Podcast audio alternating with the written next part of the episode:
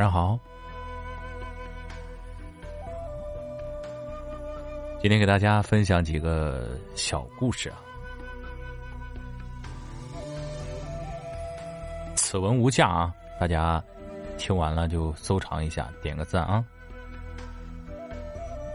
牛顿曾经说过这样一句话：“我可以计算天体运行的轨道，却无法计算人性的疯狂。”在这个世界上，最经不起考验的，就是人性。最不能直视的就是人心。第一个小故事：得寸进尺的人，都是你惯出来的。有兄弟三人分苹果，老大看老三面黄肌瘦，便将自己的苹果送给了老三吃。老三接到苹果，毕恭毕敬对老大弯腰作揖，表示感谢。第二天，仨兄弟又分苹果。老大又把自己自己的送给了老三，第三天也是如此。这样过了半个月，再一次分苹果的时候，这次没等老大送来苹果，老三主动伸手找老大要。老大犹豫了一下，还是将苹果给了他。一个月以后，老三就直接从盘子中夺走老大的苹果。这时候啊。老大找老三要回了自己的苹果，顺手送给了老二。老三看到以后，生气的对老大说：“我再也不和你做兄弟了。”感悟：有句话说啊，小恩养个贵人，大恩养个仇人。你对人一次好，他会感激你；你总是对人好，他会反而认为一切都是你应该做的，理所应当。大恩如大仇，人心是永不知足的。不能惯坏了别人，委屈了自己。第二个小故事呢？人可以防御他人的攻击，却对他人的赞美无能为力。有一只狐狸在树林里找吃的，他看见乌鸦正站在树枝上，嘴里叼着一片肉。狐狸馋得直流口水啊！他恶狠狠的冲乌鸦嚷嚷道。快把肉给我，不然吃了你！乌鸦不为所动啊，也不理睬，嚷了半天，见乌鸦毫无畏惧，狐狸眼珠子一转，突然陪着笑脸说道：“嘿嘿，亲爱的乌鸦呀，你真好看。”乌鸦看了狐狸一眼，还是没回应。狐狸又摇了摇尾巴说：“您的羽毛真漂亮啊，麻雀比起您来啊，可就差多了。您的嗓子真好听，谁都爱听您唱歌。”您就唱几句吧。听了这番话，乌鸦非常得意啊，就唱了起来。哇的一声，刚一开口啊，肉就掉了。狐狸叼起肉，一溜烟的跑掉了。赞美啊，是最便宜的糖衣炮弹，但却往往最有效。无论何时都不要麻痹大意，时刻保持清醒，才不会给人可乘之机。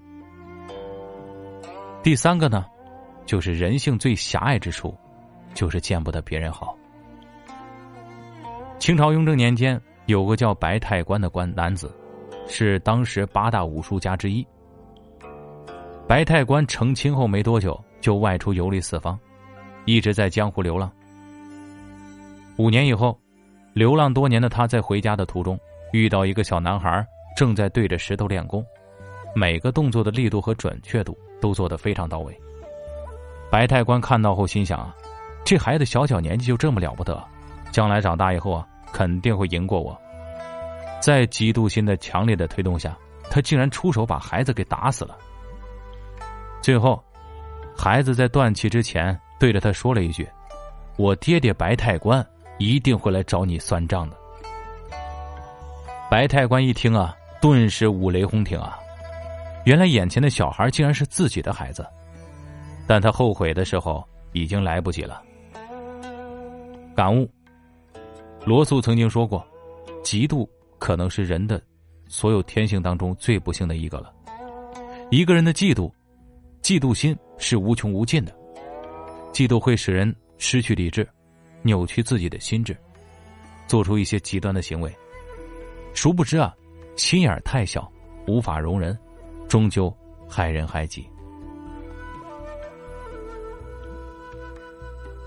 所有的敷衍，第四个，所有的敷衍，终归是敷衍了自己。有个老木匠准备退休了，他告诉自己的老板，提交了辞呈。老板很舍不得他呀，问他是否能帮忙再建一座房子。老木匠说：“老木匠说可以。”第二天就动工了，但他的心已经不在工作上了。施工所用的材料也不大讲究，做出来的也都是粗活。原本为期一年的房子，他两三个月就建好了。等到房子建好的时候，他松了口气，准备收拾行李回老家了。没想到老板拉住他，把新房子大门的钥匙递给他，说：“哎呀，你辛苦这么多年了，这是你的房子了，送给你退休的礼物。”老木匠震惊的目瞪口呆呀，羞愧的无地自容啊。这个我们的感悟是什么呢？生活当中啊，我们总是对自己的事上心，对别人的事往往是敷衍了事，却不知所有的敷衍，终归是敷衍了自己。敷衍顾客失去的是口碑，敷衍工作失去的是前途，敷衍朋友失去的是真心。唯有全心全意把别人的事儿当成自己的事儿来做，才是对自己真正的负责。好了，我们今天啊，给大家分享的这几个小故事啊，啊，从这些小故事啊，这不是寓言故事啊，我们能够感悟一些很多的东西，嗯。好，谢谢大家的收听，我们今天分享就到这里了，大家早点休息吧，晚安了。